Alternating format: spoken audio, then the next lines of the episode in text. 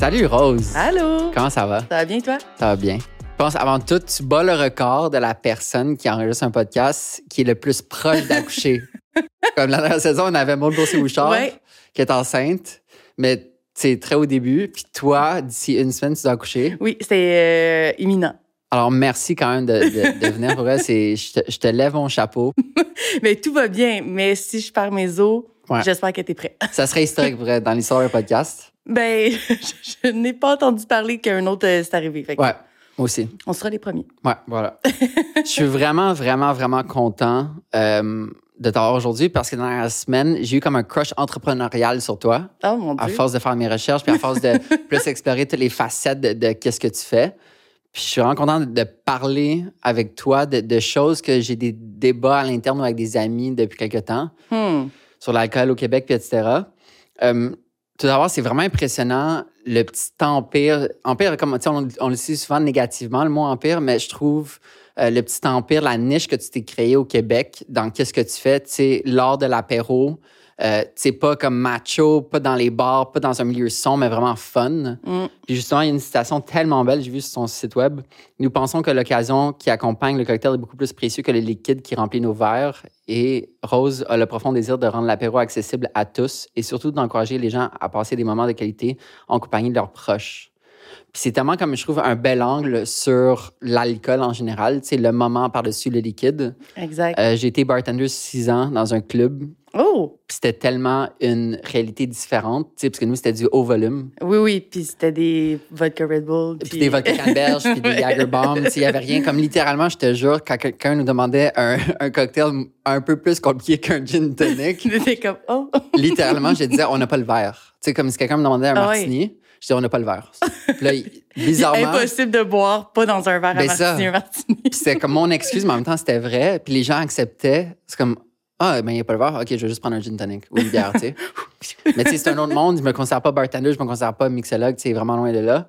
Fait que d'où pourquoi je suis super intéressé de t'inviter aujourd'hui, c'était justement pour parler de ça, parce que travailler dans le bar a eu des impacts importants dans ma vie, tu sais, positifs et Mhm. négatifs. Mhm.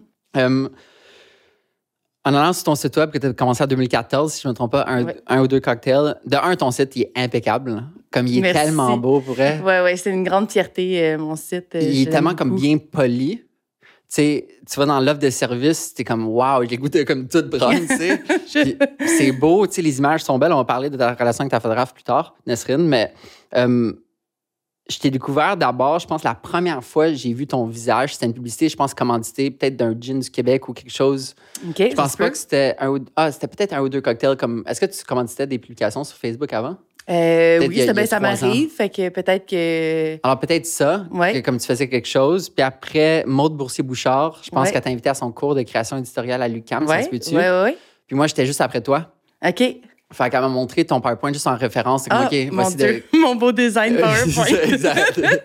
fait que c'est à cause de moi que j'ai découvert après. Puis après, euh, depuis la pandémie, je consomme quasiment juste des alcools québécois. Alors évidemment, tout s'enligne là-dedans. Tu sais, ton livre Boire le Québec que j'ai dévoré dans la dernière semaine. Euh, puis évidemment, il y a le livre, mais là, depuis récemment, il y a Amour liquide qu'on va reparler, qui est absolument Ouais. phénoménal. Ouais. Euh, fait en gros, juste pour résumer pour les gens, Qu'est-ce ton site web, un ou deux cocktails. Ouais. T'as ta chaîne YouTube, que tu mets aussi beaucoup d'efforts. Puis vrai, je respecte tellement tes efforts parce que c'est difficile. C'est difficile. La vidéo, ça prend beaucoup de temps. Beaucoup de temps. Ça prend beaucoup d'habileté. J'étais YouTuber il y a longtemps pour des vidéos. Puis j'ai fait comme 1000 vidéos. Puis je sais à quel point c'est long faire du montage. Puis tu sais, toute la subtilité, se filmer. En plus, t'es devant et derrière la caméra. Ouais, ça. oui, oui, tout à fait. Alors, tout ça, c'est vraiment spécial. Euh, puis, t'as as sorti deux livres déjà. Ouais. Quand je suis allé à, la lib- à la librairie chercher ce livre, je suis arrivé devant les deux livres, puis je savais pas quel choisir. Comment tu comment tu réorienterais ou comment tu orienterais les gens à savoir quel. Quelqu'un? Ouais. Euh, ben c'est sûr que moi, je- euh, sais, quand tu fais un deuxième, tu as la chance de, de- de- d'aller peaufiner qu'est-ce que tu as fait dans ton premier. Fait que c'est sûr Mhm. que moi, j'aime beaucoup le deuxième à cause de ça. Je trouve que les textes, euh, le premier, on se concentrait vraiment sur des portraits de, de producteurs. Fait que tu on est allé rencontrer des distillateurs, des gens qui font des produits qu'on utilise dans le cocktail. Puis ça, c'était les textes qui accompagnaient les recettes du livre. Euh, dans le deuxième, c'est des, euh, des, des contenus sur les alcools. Parce que qu'est-ce que j'ai réalisé, c'est que c'est bien beau en parler, mais finalement, les gens, est-ce qu'on sait vraiment c'est quoi la différence entre un whisky rye, un bourbon? Euh, Est-ce qu'on sait tout ce qu'on peut faire avec une vodka? Donc, le but, c'était vraiment d'en donner plus d'informations qui est quand même snackable. C'est pas de l'information, euh, c'est pas une bible. encyclopédique, ouais. Exactement. Mais de la petite information pour nous euh, donner des, des idées de quoi faire avec notre alcool. Puis aussi des petits euh, sujets de conversation à l'apéro, genre. Hmm. Tu sais, savais-tu que blablabla, blablabla? fait que, euh, puis sinon, au niveau des recettes, il y a un petit peu plus de recettes dans le deuxième, mais ça reste quand même euh, la même idée. C'est des recettes 100 euh, québécoises, donc que des produits locaux. Puis, moi, je trouve que dans le deuxième, il y a un peu plus. Je me suis fiée à ce que je sais qui avait bien fonctionné dans le premier, les recettes qui avaient bien été appréciées par le public. Puis j'ai opté un peu plus pour ces recettes-là. Donc, euh, mais les deux, euh, Parce qu'on dirait Les que deux boire- on dirait que celui-ci, Boire le Québec, il a été fait en premier dans le sens où, vu que justement, tu dis que la base, tu sais, comment sentir un alcool fort, tu sais, c'est tellement quelque chose que je savais pas qu'il fallait pas, tu brasser pour l'éthanol. Alors, alors, on dirait que c'était l'inverse. Moi, pour elle, j'ai littéralement choisi celle-là parce que j'ai pas regardé les années quand, quand je l'ai acheté. Euh, je pensais que c'était celle-là en premier. Ben, tu vois, ben, c'est- c'est- Ben, ça mais ça fait du sens, ouais. Ça fait du sens de parler des alcools puis ensuite parler des producteurs. Moi, j'avais Ouais. fait l'inverse. Mais, euh, mais tu sais, les deux se complètent bien aussi, là. Fait que, puis, ce qui est le fun aussi dans le deuxième, c'est que comme c'est, euh, tu sais, je- si je me trompe pas, le premier, c'est 2019, puis l'autre, c'est 2021. Euh, il y a beaucoup plus de choix en alcool Ouais. en 2021 en alcool québécois. Que ça m'a permis de faire des recettes plus variées Mm. aussi sans réutiliser les mêmes produits. Tu sais, au début, on avait beaucoup, beaucoup de gin. Qu'on a fait beaucoup de recettes de gin. Ouais. Mais dans le deuxième, il y avait toutes les liqueurs qui ont explosé. Il y avait beaucoup plus de choix, donc ça, ça varie aussi. les Puis, by the way, Jean-François Prou, balistique, Oui. a design ça. C'est lui qui a designé mon premier livre. je, sais, je sais. je- No way. ben oui, oui, Parce que quand je les ai approchés, j'avais regardé qu'est-ce qu'ils faisaient, puis je savais que. Ah ouais? Ouais, ouais. Puis, c'est toi qui as choisi euh, le- la direction artistique, comme c'est toi qui as choisi balistique? Euh, ouais, j'ai contribué parce que dans le fond, avec euh, KO, la maison d'édition Ouais. avec laquelle je travaille, c'est ils n'ont pas de designer à l'interne. C'est tout le monde fait affaire avec une boîte différente. Mhm. Puis euh, j'avais travaillé avec une boîte euh, super bonne aussi pour le premier livre. C'était quoi la boîte? C'était 4 par 4 Ok. Puis pour le deuxième, je voulais me différencier. Euh, donc, euh, j'ai décidé de changer de, de designer. Puis là, en faisant mes recherches, je sur Jean-François. Alors, j'imagine si tu as le pouvoir de choisir ta direction artistique, tu as quand même une grande liberté créative euh, pour la création du livre? Euh, oui, vraiment. Ben, moi, je pense que je suis un cas particulier chez KO. Mais il fonctionne vraiment cas par cas avec chaque euh, auteur qui ont, euh, tu sais, vraiment, euh, le monde arrive. Moi, j'arrive avec ma photographe. Il y en a qui n'arrivent pas avec leur photographe. Tu sais, Mhm. ça dépend vraiment de projet. Mais dans mon cas, ils ont, euh, ont vraiment, ils me donnent beaucoup, beaucoup de liberté. Euh, je contribue à toutes les étapes euh, au niveau euh, de tout ce qui est visuel. Donc, je suis très choyée là-dessus parce que je sais qu'il y a des maisons d'édition que ça ne fonctionne pas du Mhm. tout comme ça. Ouais. Puis moi, comme c'est un brand qui est déjà établi avant les livres, c'était super important que ça continue, C'est vrai. que ce soit l'évolution de ce que je fais sur le web. Tu sais, je voulais pas avoir un produit qui me ressemble pas du tout, fait que ça m'a donné cette liberté-là. Mhm. Puis tu as commencé, en, t'es étudié à l'UQAM, Ouais, communication? Communication télévision. Moi, en communication média numérique. Oui. T'as gradué en quelle année? Oh, je sais pas. 2000, 2012. 2013. Merci à notre moi- preneur de son. Moi, je pense que j'ai- gradué en 2016. Fait que, Dom, je t'avais côtoyé, mais toi, je t'avais pas côtoyé. moi, j'étais partie. C'est ça, t'étais juste. À moins que tu revenais pour une has-been. euh, Non, non, C'est ça. non. J'ai pas le X. Euh, à partir de quel moment tu t'es. Tu t'es ben, proclamé, c'est un gros mot, là, mais vas-y. assumé que tu étais mixologue? Euh, Parce que j'imagine que c'était pas au début que, comme quand pas ouvert le tout. site web. Non, non, parce que moi, dans le fond, un ou deux cocktails, c'est euh, la, la continuité de Une ou deux Fantasy, qui était un blog que j'avais, qui était comme un blog lifestyle féminin, que j'ai commencé pendant euh, la grève étudiante à l'UQAM. Ah ouais. J'avais beaucoup de temps libre. J'avais déjà ce projet-là là, que je voulais euh, mener à terme. Puis le, le temps libre m'a m'a permis de le faire. Puis euh, on a fait une chronique de cocktails euh, sur une ou deux fantaisies. Puis ça, c'était mon amie qui s'en occupait. là. Moi, j'avais jamais touché un shaker de ma vie. Puis avec le temps, mais ça me, elle m'a transmis sa passion. Puis on a, inven- on a inventé, on a créé une web série qui s'appelait Un ou deux cocktails, Mhm. qui était le- le- le- le- le- la transformation. Puis euh, on a commencé à faire des, des, des cocktails en des moments, des occasions qu'on a l'été, genre barbecue, pêche. euh, euh, mon Dieu, on est allé dans le Maine pour faire des cocktails. Puis ça, plus tard, ben, c'est devenu un ou deux cocktails. Puis j'ai arrêté une deux fantaisies. Mais tout ce temps-là, moi, j'étais pas vraiment mixologue. Je faisais pas vraiment de cocktails. C'est avec le temps. Fait qu'il y a pas un moment où je me suis dit, ah, ça y est, comme je le suis. Mm-hmm. je sais même pas si encore aujourd'hui je me considère mixologue, mais. Mais clairement, tu sais, tu as du savoir qui est très précieux. Ouais, oui, oui, oui. Tu as, un savoir aussi qui n'est pas seulement dans les livres ou dans les écoles. De, non, parce que, tu sais, euh, mixologue, c'est pas comme sommelier, il n'y a pas un cours, euh, tu sais, il a pas des. C'est pas très encadré, là. Je pense que c'est vraiment plus avec l'expérience personnelle de chacun. Donc, euh, je pense que avec le temps, mon ami m'a transmis sa passion. Moi, je me suis beaucoup intéressée, j'ai lu beaucoup, j'ai voyagé avec le, les cocktails en tête. Puis, avec le temps, ben, tu te dis, bon, ben, je pense que je suis capable de, voler mes propres ailes. c'est quoi ton premier souvenir d'un cocktail ou d'un apéro? Oh my God. Mettons, si tu enlèves comme les brosses de secondaire, dans le sens où, tu sais, pas une brosse, mais vraiment un apéro, un moment de qualité. Un moment de qualité cocktail. Et eh, mon Dieu, je. J'essaie de penser à te poser la question, mais je, je suis quand même. Ben, c'est que je me suis jamais fait poser la question, je trouve que c'est une bonne question. Mais il y a une fois, ah oui, je me souviens, il y avait comme un festival à Montréal. Puis je suis allée dans, dans un bar, je, crois que c'était au quatrième mur.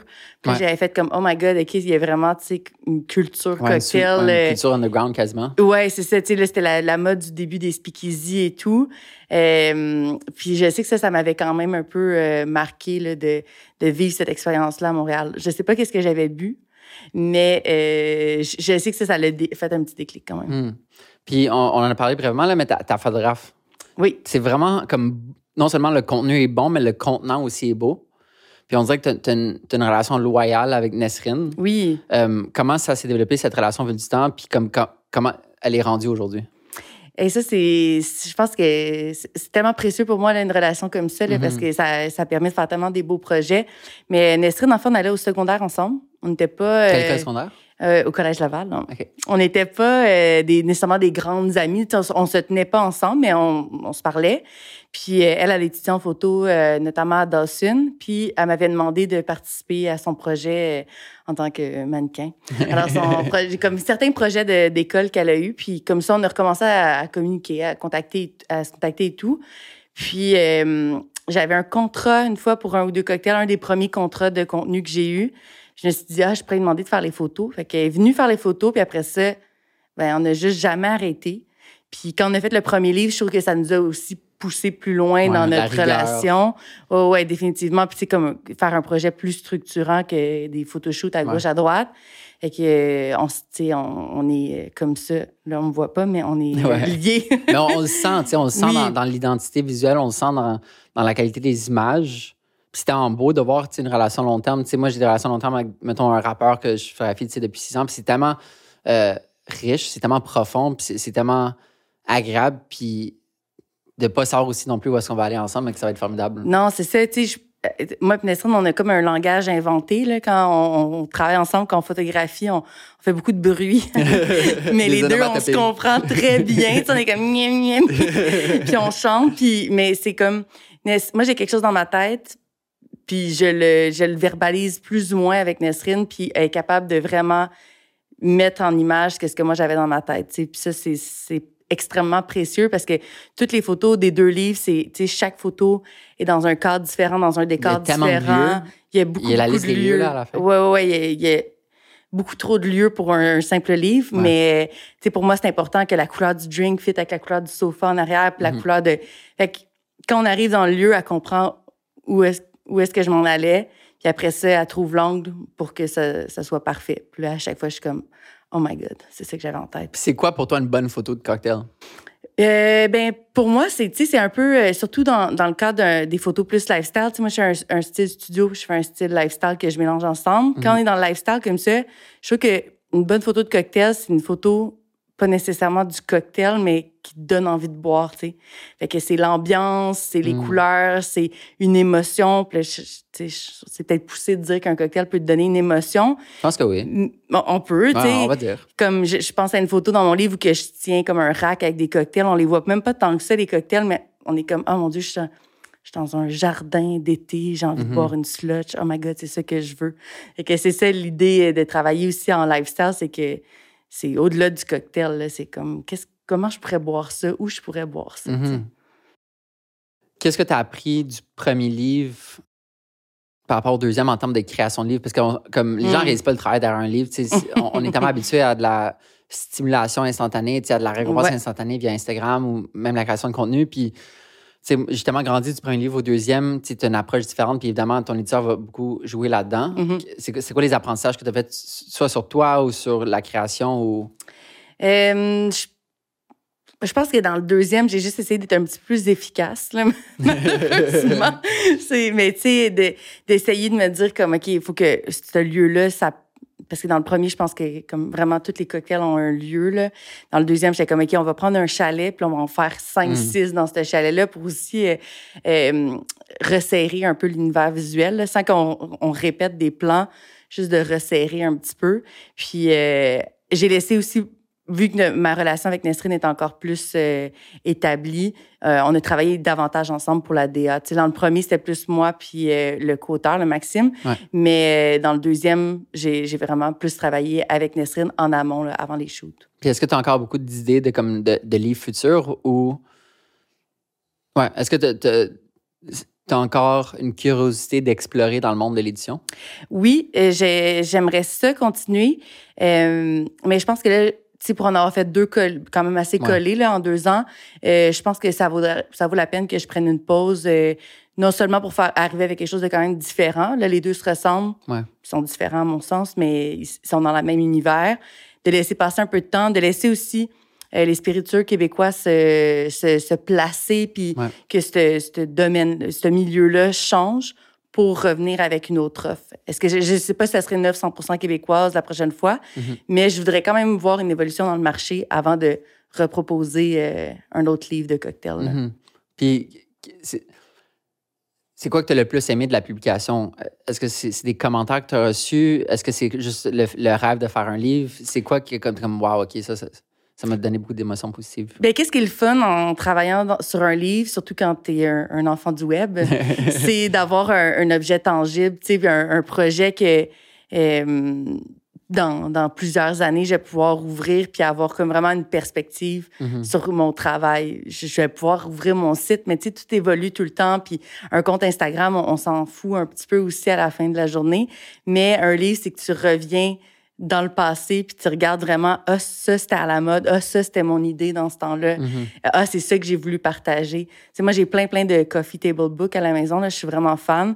Je, je- la plupart, je les ai pas lus. Tu sais, je fais, je fais, je les achète pas pour les lire, mais on voit mes passions évoluer à travers les sujets de livres que j'achète et tout. Puis je trouve ça vraiment cool. Fait que je me dis, maintenant, j'ai, en- plus les miens à travers toute cette collection-là. Fait que Mhm. c'est ce que je trouve le plus gratifiant avec les Ça livres. aussi est tellement agréable. Je suis allé cette semaine, en revenant d'un road trip, euh, je suis allé à l'île d'Orléans euh, chez Mona et. Ouais. Incroyable comme endroit, by the way. J'a- J'adore. Comme, comme, de où ça sort, cette place Je je, sais. je suis comme arrivé, je suis comme l'architecture, le vibe, l'île d'Orléans.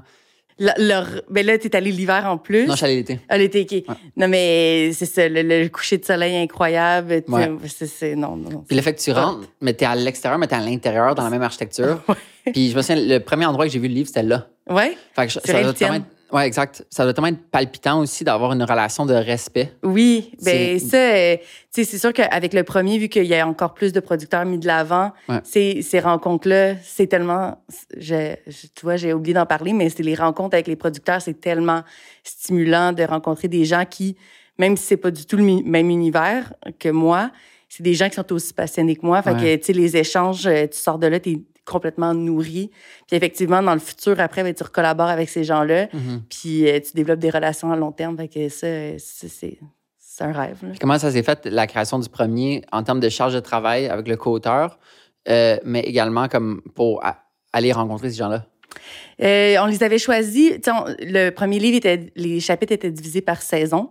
Fait qu'on avait orienté les producteurs en fonction des saisons, soit selon qu'est-ce qu'ils cultivent ou qu'est-ce qu'ils projettent. Euh, puis après ça, c'est sûr que quand tu sais, les gens ont tout embarqué. euh, Quand on les a approchés, il n'y a personne qui nous a dit non. là. Mhm. mais, mais on avait, on a quand même fait la, la route jusqu'en Gaspésie, Ouais, jusqu'à. Rimouski, Fermeneuve et tout. Euh, mais c'était comme la partie la plus fun. Fait que même si tu fais de la route, t'es comme, Ouais. c'est vraiment hot. Là. On Mhm. s'en va en road trip pour euh, rencontrer du monde puis boire des bons verres. Puis vous étiez tout le temps les deux? Euh, on était les trois, ouais. Ah, avec Nesrine ouais, aussi. avec Nesrine aussi. OK. Ouais. Ça, s'est tiré sur combien de temps, ça? Euh, j'ai commencé un peu avant d'avoir un accord d'un éditeur. Fait que je te dirais peut-être en tout et partout, là, avec l'impression, peut-être un an et demi, deux ans. OK. Puis le deuxième, je l'ai fait en un an, le maximum. Un peu moins qu'un an. OK. Parlons de la rencontre avec distillateurs parce que je me suis claqué euh, ici comme nulle part ailleurs dans la dernière semaine. Dont tu m'as beaucoup vu dans la dernière J'ai semaine. beaucoup. Bref, j'ai. j'ai- j'ai- j'ai- j'ai- j'ai- Dom, qui est le preneur de son ici présent, est aussi dedans. Puis c'est fou parce qu'il y a une shot, quand je prends ce premier épisode, il y a une shot qu'on voit Dom une fraction de seconde. Je suis comme, ah, Dom! c'est Dom. Parce qu'il avait dit qu'il te connaissait, mais il m'avait pas dit de où. Fait que là, je l'ai vu. Le tessu. Ouais. Mais c'était tellement un beau projet. De un, c'est visuellement super beau. J'adore la colo, j'adore euh, les prises de vue. Euh, J'aime le concept que, en fait, pour mettre les gens en contexte, euh, je sais pas de où ça a commencé, tu sais, parce qu'il y a beaucoup de partenaires dedans. Ouais. Mais mettons, est-ce que ça a commencé à l'idée de la SEQ? Non, c'est euh, un projet de, de moi, dans le fond, un ou deux cocktails. Moi, j'ai déposé au fond, auprès du Fond Bell. Ouais. Puis c'est eux le, le, le principal. euh, la- L'argent vient de là, dans Ouais. le fond. Là. Eux autres, ils, comme, ils, ils investissent dans des projets de séries numériques. Ouais. Puis c'est rare qu'ils le font pour les, euh, des producteurs indépendants qui vont le mettre sur leur propre plateforme. Souvent, c'est des séries qui vont être sur les grands diffuseurs. Comme. B-Side, Les Chemins de Travers. Exact. C'est rendu sur Télé-Québec. Ah, OK, ben Ouais. je savais même pas qu'il était sur euh, Télé-Québec maintenant.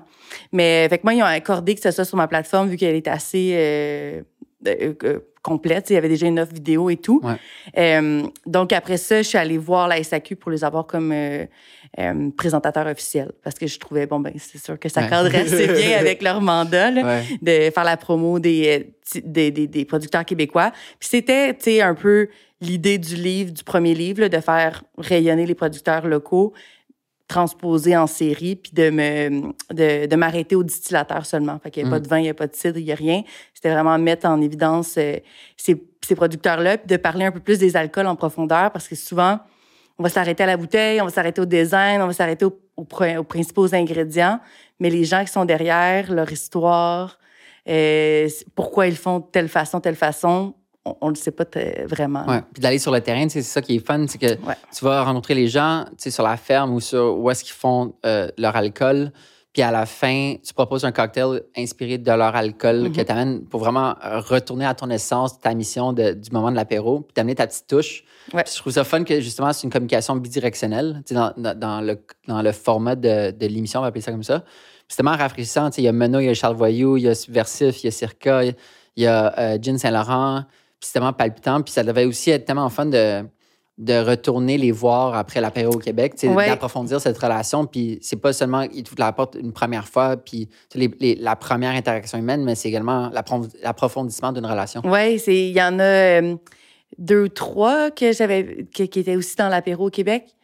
La, la Société secrète du Thierry de Saint-Laurent puis euh, Circa. Mhm. Euh, donc effectivement, c'est vraiment le fun de, de voir leur évolution euh, à travers le temps. Puis tu sais, voir des projets dont tu m'avais parlé comme deux Ah ans ouais. plus tôt se concrétiser. Tu sais, la distillerie du Saint-Laurent, c'est fou, mais il était dans une dans un quartier industriel Ouais. à Rimouski, genre. euh, Là, ils dominent le bord de bancal. là, c'est ça. Ils sont rendus comme un, euh, la, la plus belle distillerie au Québec, euh, sur le bord euh, à la Pointe-au-Père et tout, Ouais. euh, avec tu sais, des, des barils de whisky. Je pense qu'au début, on avait comme quelques-uns en bas de 100, puis ils en ont comme plus qu'une centaine. Euh, puis ils ont vraiment concrétisé ce projet-là. Donc, c'est c'est- c'est vraiment le fun de, effectivement, pouvoir comme non seulement développer des relations, mais pouvoir aussi euh, en approfondir. là. Mhm. Puis vous avez fait ces tournages-là back-to-back? On a divisé, c'était huit épisodes, donc on a divisé en trois, euh, trois voyages, là, si je peux dire. Là. On a fait comme les deux côtés du fleuve, ouais. puis euh, Montréal, Montréal-Sorel. Parce que le, le parallèle que je peux faire, c'est que quand j'ai publié Travailleurs, euh, il y a deux ans, le, le Fonds des travailleurs du Québec, la FTQ m'a approché pour faire quasiment, comme on dirait que ton projet a commencé de manière différente, avec l'application pour une bourse du Fonds Bell.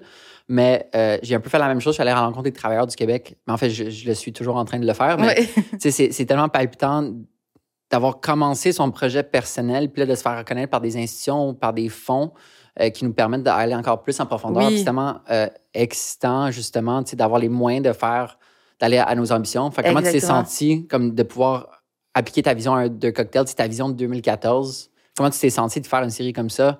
Mais Ouais. honnêtement, c'était vraiment une concrétisation parce que comme on le sait maintenant, j'ai étudié en télé.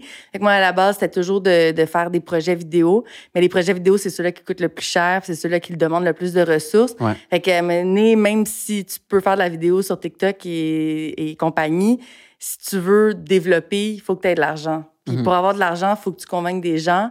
Pour convaincre des gens, il faut que tu aies déjà une base de travail de fait. Fait que tu sais, c'est comme, c'est long. Euh, puis ça m'a pris du temps à arriver là. Puis je voulais pas le faire d'une façon broche à foin non plus. C'est Mhm. pas mon style.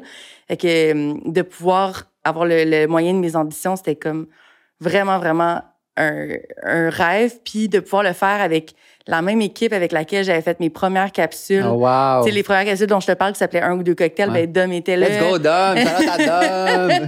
Euh, tu sais, les, les gars de production bien joués avec Ouais. qui je travaille, c'était eux qui étaient là. Puis tu sais, à l'époque, ils l'avaient fait gratuitement, là, ce monde-là. Fait que c'est comme, non seulement c'était une façon de, de revenir aux sources, mais aussi de faire comme, hey, j'ai pas oublié là, que, que back in the days, on l'a fait ensemble. Fait que c'était c'était vraiment hot de pouvoir concrétiser cette idée-là, puis aussi de le faire euh, avec la, base, la, la Mhm. source. Puis je trouve ça tellement fun euh, dans notre monde culturel de communication médiatique euh, de grandir au- en parallèle avec des personnes puis que nos chemins se rejoignent. Tu sais, je trouve l'UCAM puis le bac en com, c'est Ouais. tellement fabuleux pour ça. Tu sais, Maude, tu moi j'étais au secondaire avec Maude puis après euh, en com, tu sais, juste de, de tu sais, Dom, je l'avais vu, mais je l'avais, tu sais, jamais collaboré avec lui. Mm, mm, puis là, on mm. est rendu aujourd'hui à faire ce projet-ci, que là, on est les trois dessus. Tu sais, je trouve ça fou puis je trouve ça tellement beau. Puis comme on dirait que c'est juste le début, c'est ça qui est fun, tu sais. Ben c'est vrai, puis je me souviens que quand on était à l'UCAM, c'était quelque chose qu'on entendait là, de dire c'est pas nécessairement oui qu'est-ce qu'on apprend, mais c'est surtout le réseau de contacts qu'on se fait. Puis e- effectivement, moi je peux pas l'enlever là que c'est je retravaille régulièrement avec des gens qui sont allés en com à l'UCAM, puis Mhm. c'est c'est super le fun parce qu'on a comme j'ai l'impression qu'on a appris les choses d'une façon qui fait en sorte que ça nous a modelé d'une façon très collaborative là à l'UCAM là. Mhm. Fait que c'est ça, on, on, on y choisit quand même. Là. Malgré toutes les tâches que tu fais, c'est quoi là, comme la tâche qui fait le plus triper? Si tu es devant la caméra, si tu es derrière, si tu pensais, si tu menais une entreprise? Les tâches. Parce que c'est certainement pas la comptabilité. Euh, je crois, ben moi j'aime beaucoup d'être devant la caméra, ça c'est sûr. Euh, D'où l'idée aussi de travailler sur mon propre projet. Je peux me mettre de l'avant, faire Ouais. qu'est-ce que je veux. Euh, mais sinon c'est l'aspect création. Fait que autant développer les projets comme l'idée de base, mais tout ce qui est création euh, visuelle aussi. Tu sais, moi je fais la DA puis le stylisme de toutes mes toutes les photoshoots que je fais. Mhm. Euh, puis ça, ça me nourrit vraiment. J'aime vraiment ça, faire ça dans la vie. Fait que d'avoir la possibilité de faire tout ça à travers les tâches qui sont moins le fun, ça fait oublier qu'est-ce qui est moins le fun. Ouais. Puis euh, je peux m'amuser à, à bien développer ce que j'aime.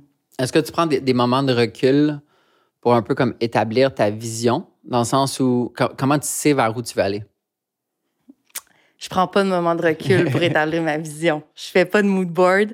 Euh, ben, tu sais, moi, je trouve que la création, c'est comme un travail constant. Euh, puis c'est de rester toujours ouvert à qu'est-ce qu'il y a autour de nous, tu sais. Autant quand je magasine, je regarde tout qu'est-ce qui, qui pourrait comme attirer mon œil pour un prochain shoot. Autant quand j'écoute quelque chose, quand je regarde un livre, quand je parle avec des gens. Tu sais, j'absorbe beaucoup, beaucoup d'informations que je trie pas nécessairement, mais quand j'arrive à un shoot, pour un client ou peu importe, je sais qu'est-ce que je veux. Je, je, sais, c'est clair. Je veux ça parce que je l'ai vu, parce que je trouve que ça me ressemble, parce que je veux évoluer de telle manière. Mais c'est rare que je m'assoie pour comme travailler sur ma vision. J'ai pas le Qu'est-ce ce que, tu, qu'est-ce que tu penses que le congé maternité va t'amener? Des problèmes. Euh, un peu de temps de recul, ça c'est sûr, ça c'est sûr, parce que quand, on- tu sais, la, la pandémie a fait ça, quand tu as un petit peu de, de temps de recul, peu importe le contexte, je sais qu'avoir un, un nouveau-né, c'est pas du euh, temps libre euh, et du temps de recul, mais quand tu es capable de mettre sur pause qu'est-ce qui avance euh, à, à- grande vitesse euh, au quotidien, ça permet de redéfinir tes priorités peut-être, ou de remettre des projets qui étaient qui, qui sont importants pour toi, Ouais. mais qui sont en dessous de la pile à cause que le quotidien fait en sorte que tu les oublies. Ben ça les fait remonter à la surface. Puis tu sais, c'est un peu ça qui s'est passé avec ici comme par ailleurs. Avec l'arrivée de la pandémie, j'ai travaillé super fort sur mes sur mon développement de projet, puis Ouais. on l'a eu. Tu sais, fait que je me dis peut-être que entre deux changements de couche, euh, je vais Ah. je vais sortir le projet euh, de la pile, je vais faire comme OK, ça me tente de faire ça maintenant. Puis voici où je mets mes efforts, tu sais. Puis tu prends-tu beaucoup de notes euh, par rapport à juste tout savoir, information, co- comment tu gères tes notes? J'ai un très bon cerveau, euh, une très bonne mémoire, très très bonne mémoire. C'est que je prends pas nécessairement des trucs en note parce que je- ça roule souvent euh, en boucle. Puis euh, mon, mon copain aussi, on travaille quand même beaucoup ensemble. Il est pas dans un ou deux cocktails à proprement dit, mais il connaît toutes mes idées et tout. Fait que des fois, euh, il va m'y ressortir là, à la surface. là. Ah, c'est fou, ça. Ouais. Et dans quel domaine? Euh, dans le fond, il y a une agence de euh, numérique. Donc, c'est lui, euh, par exemple, qui a fait mon site web. c'est pour ça. Le site C'est pour ça web d'amour liquide et tout, tu sais. ça. Ouais, ça travaille bien quand le bureau est à côté. Ouais, c'est ça. Wow, c'est fou, ça. Euh, parlons d'amour liquide. Oui. Amour liquide, c'est. J'ai eu un coup de cœur pour ça. Littéralement, la première canette que j'ai que j'ai bu, c'est ici euh, à dans, euh, dans la cuisine, il y a peut-être euh, deux mois. Ouais, quand c'est sorti, parce que euh, mais quelqu'un de chez beau m'a écrit Ouais, peut-être. pour me dire qu'il c'est avait fait un apéro, beau. Ouais, peut-être toi. Puis c'est tellement une bonne idée parce que, pour résumer, puis corrige-moi si je me trompe, il y a eu vraiment une vague de prêts à boire au Québec depuis quelques années. Énorme. Énorme vague. En fait, l'industrie de la- on va en parler un peu plus tard, mais l'industrie de l'alcool a complètement changé depuis cinq ans. Cinq ans, ouais, ouais. Genre jour- quasiment jour et nuit, tu sais, juste l'arrivée des, des White Claw a dra- drastiquement changé, puis tous les compagnies qui sont adaptés, les, euh, tu sais, on est passé des Four Loco au White Claw tellement rapidement, puis là, euh, les prêts à boire, puis ce que, ce que Amour Liquide est, c'est un prêt à boire cocktail, vraiment avec les vrais ratios, pas de préservatif, Ouais. euh, alcool québécois, du café québécois de Pista aussi Ouais. euh, torréfié au Québec. Euh, c'est vraiment beau comme projet, comme le branding est impeccable. Le branding est très cool. Le branding est très, très cool. Tu sais, votre- je suis allé sur le site web, c'est très, très cool. Euh, nous, pendant le temps des fêtes, j'ai fait la, du ski de randonnée alpine avec des amis. Oui. Puis je pense elles m'ont dit qu'elles ont fait comme quatre SOQ pour en trouver. Ils trouvaient pas. Ouais. C'est un beau problème là. C'est un beau problème, mais c'est fatigant un petit peu. Ouais, c'est ça. Mais aussi, en même temps, on est au début. C'est quand vous l'avez lancé? Euh, on a lancé ça à la mi-novembre. Donc, euh, puis tu sais, ça a quand même explosé. C'était le temps des fêtes aussi. Ouais. On a envoyé, euh, je pense que dès qu'on a envoyé notre première commande, on a envoyé la deuxième. Puis juste avant Noël, on a envoyé une troisième. Puis c'est elle que, bon, je sais pas à quel point elle a été euh, reçue à temps dans les Ouais, succursales. j'imagine que le temps des fêtes, là, tout est un peu ca- euh, chaotique. Tout est un peu chaotique, ouais. Ouais. Puis raconte-moi tout ça à mon liquide. De où c'est commencé? Je sais que c'est avec Gin Cellar, avec Joël. Ouais. Je connais Joël parce que je connais sa copine euh, Chanel, qui Ouais. est une amie de secondaire aussi. Euh, puis je l'ai rencontrée à la nouvelle distillerie Gin Saint-Laurent, justement. Oui. Mais comment ça s'est tout passé, ça? Comme la, la première idée, ton rôle aussi? Euh, J'aimerais ça te dire que c'est une merveilleuse idée de moi, mais c'est une merveilleuse idée de la distillerie du Saint-Laurent. Moi, quand j'ai quand on est allé tourner euh, là- là-bas pour ici comme nulle part ailleurs, donc déjà le deux étés, Joël m'avait juste dit ah on travaille sur un, un projet, j'aimerais ça t'en parler euh, à un moment donné. Ok, puis la curiosité, mais ça reste comme ça. Les distilleries travaillent sur- toujours sur des nouveaux projets, fait que je suis comme ok. Euh, puis euh, quelques mois plus tard, là, j'ai pas une, une demi-année passe, puis il me dit euh, ah je t'avais parlé d'un projet, j'aimerais ça qu'on en discute davantage. Puis il me fait signer des papiers, là, je, je- c'est confidentiel. Puis je me dis ok c'est quelque chose quand même d'excitant, là, c'est pas une nouvelle saveur de gin. là. Mhm. Puis il est venu chez moi me présenter l'idée d'amour liquide, qui était déjà quand même assez euh, rendu loin là, dans le processus. là. Parce que le plus long, ça a été de convaincre la SAQ d'accepter un produit à 25% d'alcool dans un format de 100 millilitres. Parce qu'eux, ils ont évidemment des... euh, Des barèmes de santé des- publique. exactement. C'est pas pour euh, encourager la, consommation, la surconsommation, là, en tout cas. Euh, donc, ça a été un bon projet de les convaincre, mais ça, quand, une fois que m'a approché, c'était déjà fait. Que Amour liquide allait exister. Puis euh, le branding, toute la première phase du branding était faite aussi. Donc moi j'ai vu quand il est venu me voir la première fois, j'ai vu les canettes, OK. pas la, la version finale, mais j'ai vu la canne, j'ai bu le cocktail, puis c'était un oui de la SAQ. Puis là j'étais comme oh mon dieu, tu sais. Moi ils m'ont approché à la base pour euh, en faire la promotion, tu sais faire les commun- non, pas pour faire les communications, pour être comme porte-parole du produit. Fait qu'ils me présentent tout ça, puis là je suis comme wow, là, Ouais. je suis vraiment comme, qu'est-ce que c'est ça qu'on me présente en ce moment? Genre, je capote. Parce que, enfin, moi, les prêts à boire, ça ça m'attire pas beaucoup dans la vie parce que ça respecte pas nécessairement le, Ouais, le tes vrai valeurs. cocktail. là.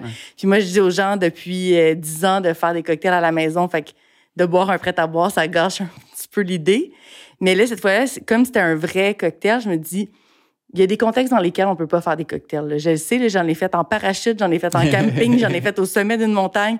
C'est chiant de traîner un sac de glace puis euh, quatre bouteilles. Fait que, tu sais, ça, ça venait comme correspondre à mon offre de service d'un ou deux cocktails, mais en étant quand même tout à fait nouveau. Là. Mhm. Donc, euh, fait qu'il est parti avec ça. Puis l'idée, OK, porte-parole, euh, faire euh, la campagne de lancement avec eux. Puis là, je pense, puis là, je suis comme, hey, moi, je vais embarquer là-dedans. là. Je, je veux dire, je veux que ça soit à moi. là, Tu savais direct que c'était comme un, un million dollar idea? Ben, je- pour vrai, oui. Puis j'étais comme, ce qu'il me demande de faire, c'est de- d'en parler avec comme l'émotion que ce soit à moi. C'est pas à moi, je, je pourrais pas le faire. Tu sais, Si je, je pourrais pas faire à semblant que c'est à moi. Que là, j'ai rappelé puis j'ai dit, hey, tu sais, est-ce que vous auriez pensé à comme peut-être me laisser rentrer là-dedans? Puis il m'a dit Ah, ben, je suis vraiment content que, que tu me proposes ça parce que c'était ça qu'on avait en tête. Mais je voulais pas t'approcher. Je voulais que ça vienne de toi, dans le fond. Oh, wow. Que j'étais comme Wow. Ça, c'est bien connaître mon cerveau, Joël. Euh, donc, après ça, on a discuté et tout, puis on s'est entendu là-dessus. Puis après ça, ben, on a commencé. euh. Puis comment ton rôle s'est concrétisé à partir de ce moment-là? Ben, moi, c'est l'offre que je leur ai faite, c'était de justement de m'occuper de, de, des communications, de, de tout ce qui est euh, image de marque à travers le temps aussi, là, pas juste le lancement, mais Mhm. comment qu'on la déploie et tout, puis c'est ça, participer vraiment à- à- à- au succès de la marque. Fait que ça s'est développé comme ça, puis là, Comme- on est là. Comment qu'on se voit? co- Comment euh, voulez-vous que ça grandisse? Ben, c'est ça, le, le- c'est, difficile. On est comme limité à comment ça peut grandir, cette marque-là, parce que ça reste un produit alcoolisé Ouais. qui, euh, dans le secteur qu'on est à la SAQ, tu sais, là, au Québec, c'est la SAQ, donc t'es comme beaucoup euh, paramétré, si on Ouais. veut. Mais c'est sûr qu'on voudrait exporter, on voudrait agrandir la gamme aussi? Est-ce qu'on on- on pourrait aussi changer la gamme en fonction de, euh, le- de la saison? Oh. Donc, euh, tu sais, c'est toutes des idées qu'on a à long terme. Puis d'en faire aussi un brand un peu plus lifestyle que juste l'alcool, parce que je pense qu'avec l'image de marque qu'on a, euh, on peut faire plus. Mais c'est pas nécessairement de s'étendre puis de faire plein de produits à mon liquide. Je pense qu'on veut vraiment rester des cocktails de poche, Mhm. euh, 25% d'alcool, puis euh, de faire des vrais bons produits. Ouais. sais, juste le fait que vous, vous amenez Pista, c'est pas juste du café que vous prenez ou, Non, c'est ça. Ben, les collaborations étaient importantes parce que justement, comme on est les premiers de ce type de produit-là, euh, on voulait être Québec. On n'est pas 100% québécois. Il y a des produits qui sont italiens, euh, notamment le- la liqueur espresso puis le, le, le bitter.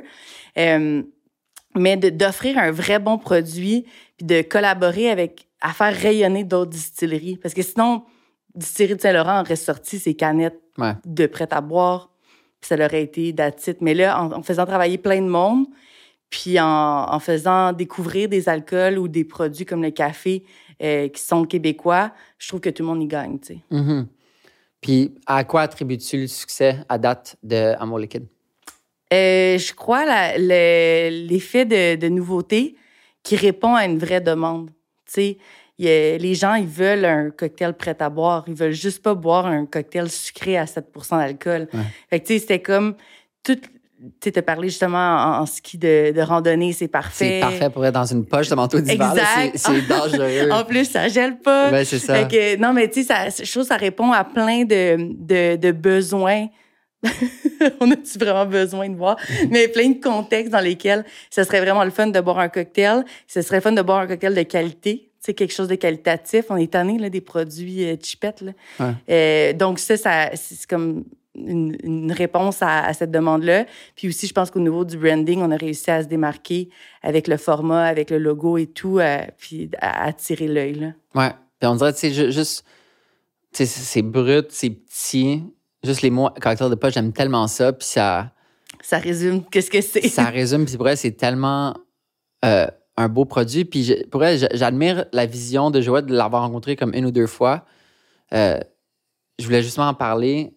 Joël, il a fait une demande pour euh, l'appellation contrôlée la sérum. Oui. Tu sais, alors, on dirait de qu'est-ce que tu me racontes maintenant, puis de qu'est-ce que Joël m'a dit, de le voir aller, tu sais, de la passion profonde, non seulement pour euh, être un entrepreneur, mais aussi pour le milieu de l'alcool au Québec. Ouais.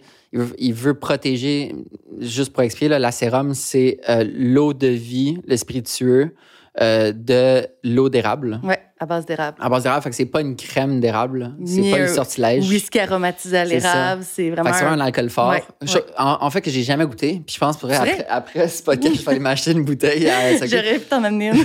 Parce que littéralement, quand vous en avez parlé pendant le, le- ici comme nulle part ailleurs, Ouais. euh, je suis comme ah merde, pourquoi j'ai jamais goûté à ça Ben, il y en a pas beaucoup. C'est, on, on le connaît pas, ce produit-là. Fait que c'est sûr que faut que t'en aies, déjà, faut que t'en aies entendu parler, là. Mhm. Mais, mais t'as raison, Joël, je, j'y lève euh, mon chapeau mille fois parce que c'est quelqu'un qui, qui, a- qui a des, euh, ben, un, les valeurs à la bonne place, là, mais qui travaille vraiment dans le sens de ses valeurs, puis Ouais. qui, tu sais, c'est pas ce qui va lui rapporter le plus, là, de travailler euh, à ce que les, la sérum soit une appellation contrôlée, mais pourtant, il met autant d'efforts que dans des projets qui sont 100% distillés du Saint-Laurent. Fait que Mhm. c'est quelqu'un qui croit beaucoup euh, en, en certaines... En, ce que les choses soient bien faites, puis il les met en application. Puis d'ailleurs, je suis extrêmement contente que c'est lui qui ait pensé à un cocktail Ouais, à 25 d'alcool en 100 ml parce qu'il est, il est super bien fait, le cocktail, tu sais. Mhm. Euh, si cette idée-là avait tombé dans les mains de quelqu'un d'autre, est-ce qu'on serait avec un produit aussi qualitatif? Je sais pas. Fait que- Mhm. Mais si, d'ailleurs, si quelqu'un d'autre était venu me voir avec cette idée-là, même si l'idée est bonne, ça veut pas dire que j'aurais dit oui. Là, j'étais juste comme, oh wow. Ouais. Les personnes derrière sont tellement euh, bonnes que oui, je veux m'associer à eux. À eux. By the way, si j'avais une critique, puis je donne cette critique avec tout l'amour du monde, parce que je veux vraiment que le je- Puis en plus, c'est une science qui est même pas comme. euh, vous êtes même, on dirait, vous êtes pas directement responsable, mais vous êtes indirectement responsable. Tu sais, quand tu ouvres, c'est grave, là, mais quand tu ouvres une canette de Red Bull, Ouais. tu sais, le clic, Ouais. il est différent. Ouais. Puis euh, je trouve la première ouverture de la première moitié, l'ouverture de la première moitié d'une canette est, est facile la première, mais Ah après oui, la, la deuxième. deuxième. Faut pas que ça se plâche. Exact, c'est ça. fait qu'on dirait que c'est juste comme la science de, de la canette. Mais il y a des petites canettes comme ça qui existent aux États-Unis, puis c'est un, euh, une ouverture un peu plus comme une canette de Coke ou de Red Bull là, que tu peux boire. Ah ouais. Mais ça, par contre, ça l'incite plus à la consommation. Ah euh, comme un peu binge, là, parce que Ouais. tu te dis, ah, je finis le contenant. Versus comme quand tu l'ouvres au complet, tu sais, tu vas la verser dans un verre. Tu sais, C'est un peu plus dans cette, euh, Oh wow. dans cette lignée-là. là, de... Puis aussi, qu'est-ce que ça fait, c'est que c'est 100 recyclable. Parce Ouais. que sinon, ça serait pas la même matière. Mais ça, Ah ouais. on rentre dans des Ah, détails euh, de packaging. Là. Mais ouais, pour que ce soit.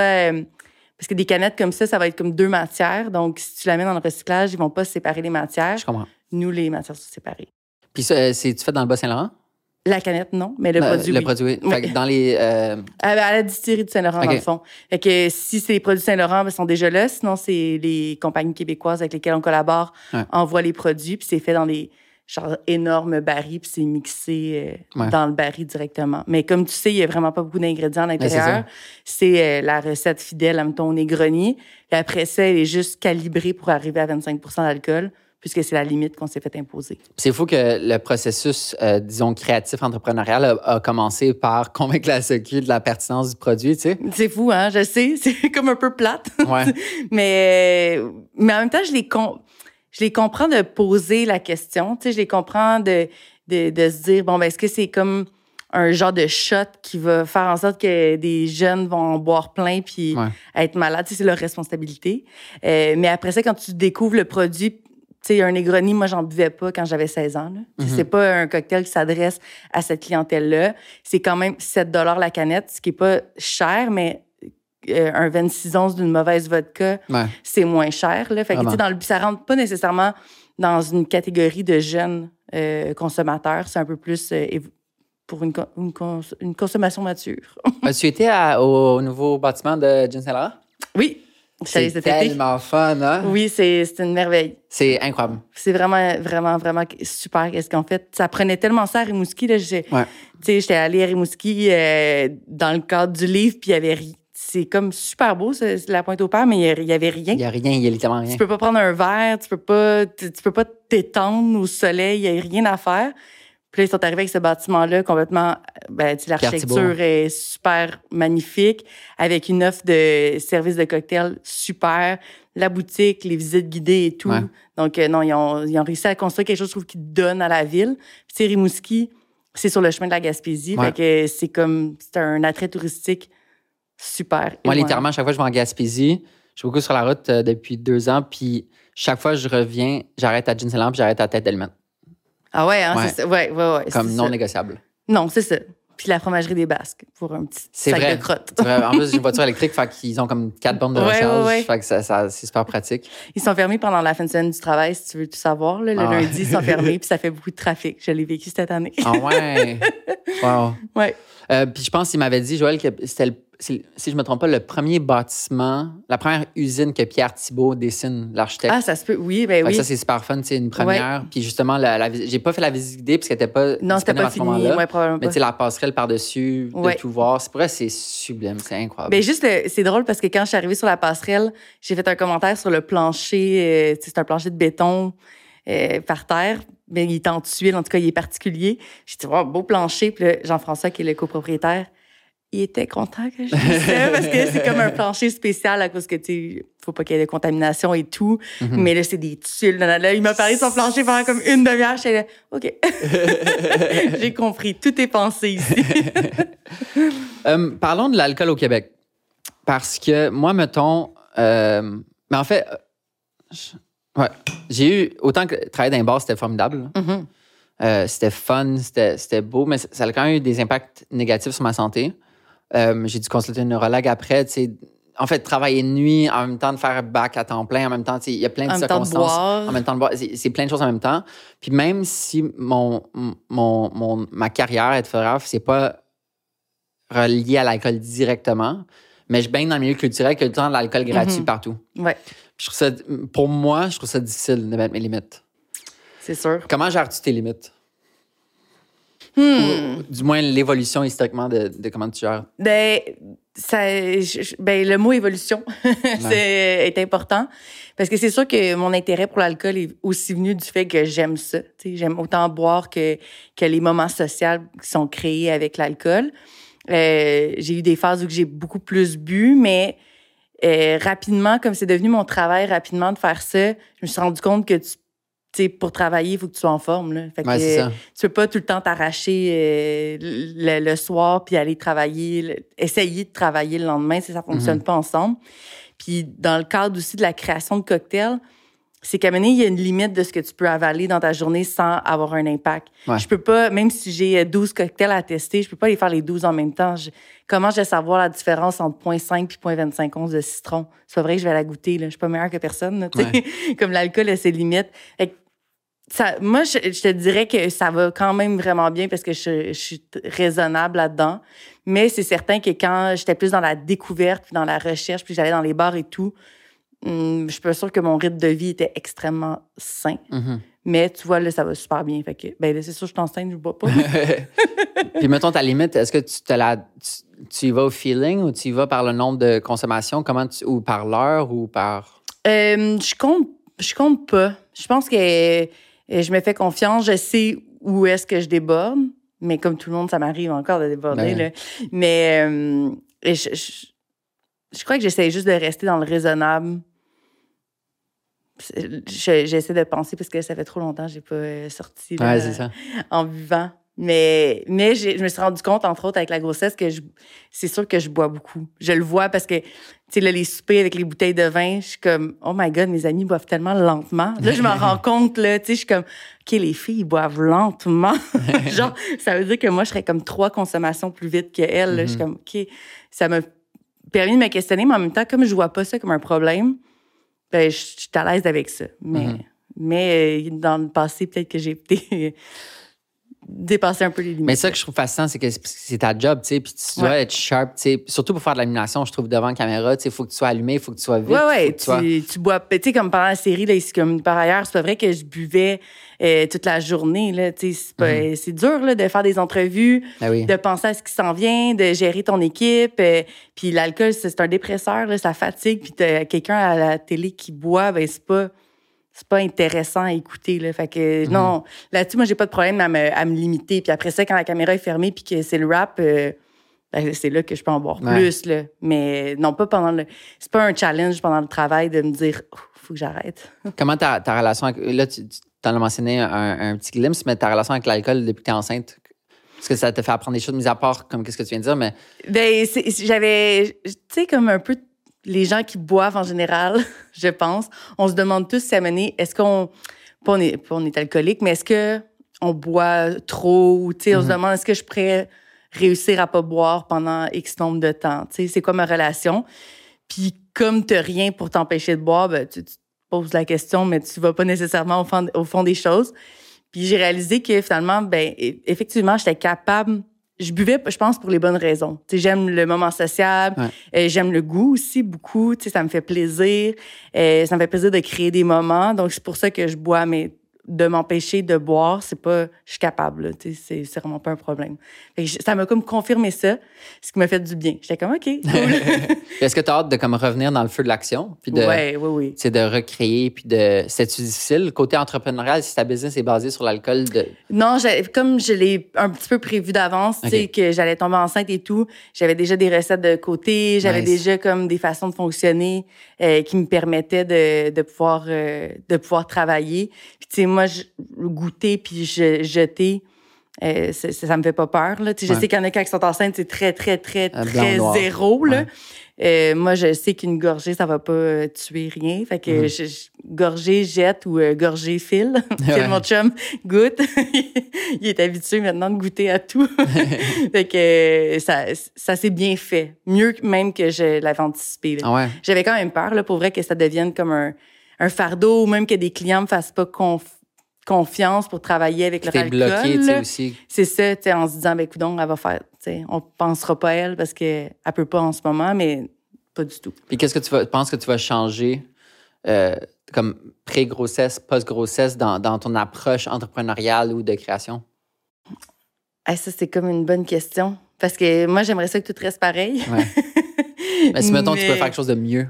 Euh, ben déjà, c'est ça que je te disais quand je suis arrivée, mais j'ai euh, acheté un bureau euh, pour établir les bureaux d'un ou deux cocktails. C'est vraiment un atelier là, qui va avoir une cuisine et tout. Ça va tellement cool, ça. Pour bravo, c'est fou. C'est un gros step. Oui, c'était vraiment un gros step. Puis, tu sais, je l'avais comme semi-vécu avant la pandémie. J'avais un bureau, comme je louais le deuxième étage de où j'habitais. Puis j'avais un bureau broche à foin, mais ça marchait super bien.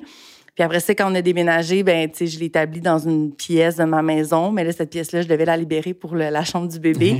puis là, j'ai trouvé l'atelier. Puis, tu sais, ça, ça va me permettre de, de vraiment séparer aussi la maison, puis mon bureau, puis d'avoir tout à, à, proximité, puis bien placé pour pouvoir réfléchir, puis créer.